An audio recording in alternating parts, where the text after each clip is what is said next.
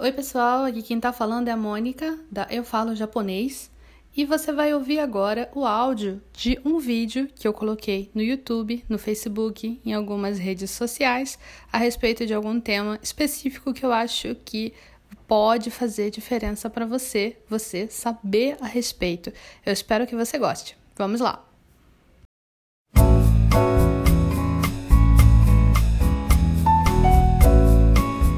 Oi, pessoal, tudo bem? Hoje eu vou responder a pergunta do Ryan.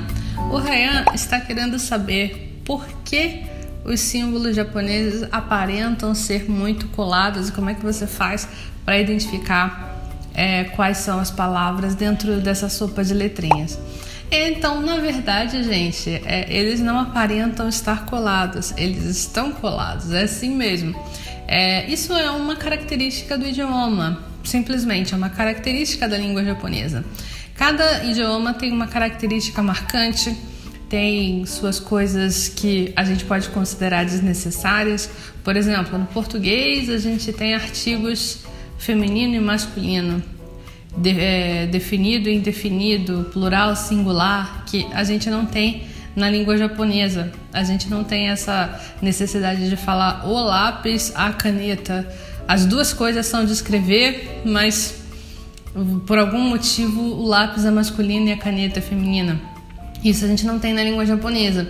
Mas na língua japonesa a gente tem coisas que não tem no português e que a gente considera é, que é desnecessário e que dificulta a nossa compreensão. É, um grande exemplo são as contagens em japonês, que você não vai contar da mesma forma, você não vai contar da mesma forma é, uma coisa que você tá. Uma coisa que você tá é, falando de papel, você vai contar de um jeito, você está falando de caneta, você vai falar de outro, você está contando livro, você vai contar de outra forma. Né? E não é, não é o número, né? o sufixo de contagem que muda. É, isso é só alguns exemplos de algumas coisas da língua japonesa que não tem no português e no português a gente também tem as nossas a nossa gama de coisas desnecessárias mas que fazem parte da, da língua, fazem parte do idioma e são características. E a gente tem que se acostumar com essas características. Às vezes essas características elas são muito complicadas de se absorver elas são algo que você vai ter que estudar por um bom tempo. Por exemplo, os kanjis. Os kanjis, é, o fato de ter muitas letras que a gente tem que é, lembrar, tem que absorver, tem que captar, tem que entender é, essas é, palavras todas. E isso é uma coisa que não tem no português, é uma característica da língua japonesa que dificulta o estudo é, de um estudante estrangeiro, mas que é uma coisa que não tem jeito, a gente precisa aprender.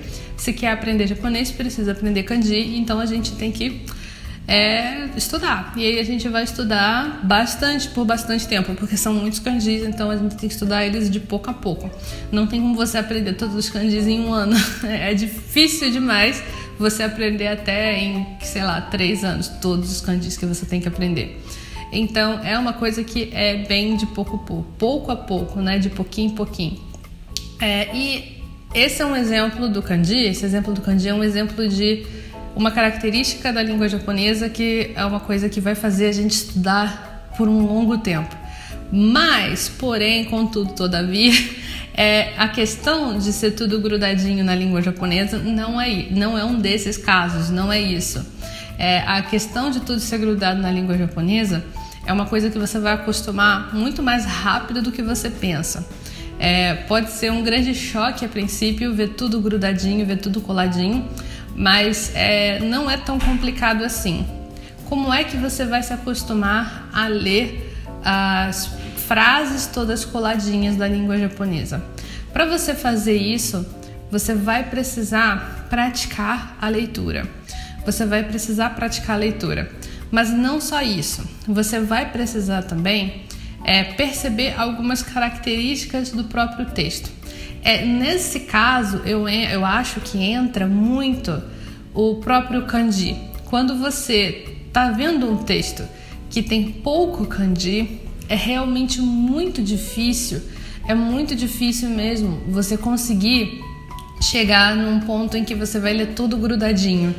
É porque você não vai conseguir identificar onde uma palavra começa, onde outra palavra termina, o que, que é partícula, o que, que faz parte da palavra, principalmente quando você não tem é, muito conhecimento de vocabulário e você está tendo que procurar as coisas no dicionário, né? Isso é complicado demais de ser feito. É, é só é possível, só é possível ser tudo grudado por causa da existência dos kanjis. A existência dos kanjis permite permite que seja tudo grudado. Não só, eu, eu, vamos pensar por outro lado. Por que, que a gente precisa de espaço no português? A gente precisa de espaço no português porque o nosso idioma ele é limitado no que tange é, essa questão de diferenciação das palavras. E a gente precisa de espaço. E não só o nosso idioma, grandes, é, quanti, grandes quantidades de idiomas, eu ia, dizer, eu ia dizer a maioria dos idiomas, mas também não é assim, eu acho. Mas é, talvez a boa parte dos idiomas ocidentais, melhor dizer assim, boa parte dos idiomas ocidentais, se não todos, não sei, é, precisam desse espaço entre as palavras. Mas a língua japonesa não.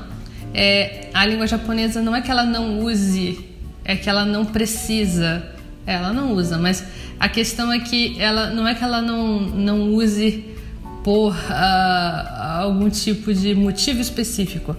É que ela não precisa, de, não precisa usar, não precisa disso.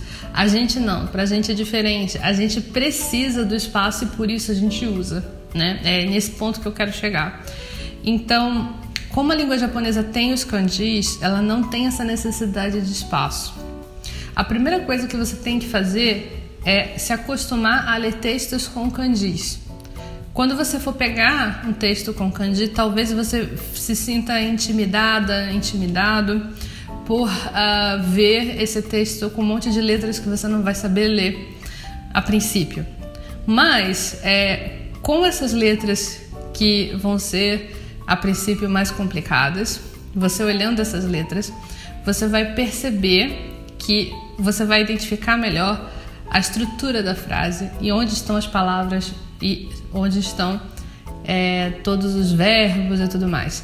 Mas uma coisa que eu quero que você preste atenção quando você for ler é nas partículas.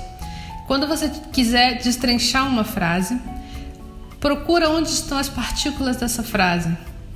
Porque assim que você identificar e isolar as partículas das frases, você vai conseguir ver, ah, então o resto são palavras. E com os kanjis ajudando, vai ser muito mais fácil você identificar essas palavras. E com o tempo, com o passar do tempo, você vai absorvendo mais vocabulário e você vai deixando de pensar nesse assunto até. É, quando as pessoas me perguntam isso, mas como é que eu vou entender se é tudo grudado? Isso é um problema de é, estudante de japonês que está começando mesmo a estudar japonês. Porque depois de alguns meses você nem vai lembrar que você tinha esse problema. Eu tô falando sério. Você nem vai lembrar, porque isso é uma coisa muito.